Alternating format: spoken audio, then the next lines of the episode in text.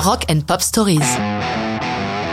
Barry McGuire, Eve of Destruction, 1965. Remettons-nous dans le contexte de la création de cette chanson. En ce milieu des années 60, les guerres froides opposent les pays communistes, principalement l'URSS et la Chine, aux pays occidentaux capitalistes représentés par les États-Unis.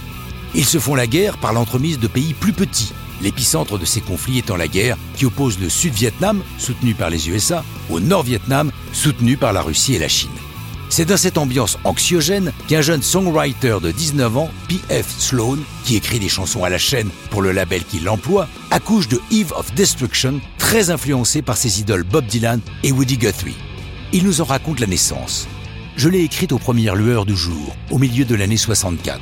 J'ai écouté une petite voix en moi qui en quelque sorte m'a dicté les paroles. J'ai composé la chanson en écoutant cette voix intérieure. Mais dans l'enthousiasme de ma jeunesse, je n'ai pas réalisé à quel point cette chanson allait être considérée comme anti-système.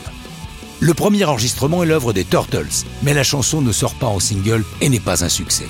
Puis vient le tour de Barry McGuire. Il faisait précédemment partie d'un groupe à succès, les New Christy Minstrels, et cherche des chansons pour entamer une carrière solo. Quelqu'un lui a parlé de Sloan, et McGuire écoute quelques-unes de ses chansons. Il n'est pas réellement emballé par Eve of Destruction, mais il la met quand même dans sa sélection. De son point de vue, il n'enregistrera la chanson que s'il a suffisamment de temps au studio. C'est ce qui se passe. Maguire enregistre Eve of Destruction en toute fin de séance, au bout de la nuit. Il est pressé par la pendule, il boule un peu les paroles et sa voix est fatiguée et éraillée. Mais le producteur Jay Lasker adore cette version. Et l'enregistrement à peine terminé, aux premières lueurs de l'aube, il amène la bande à la radio de Los Angeles, KFWB, qui est la première à la jouer.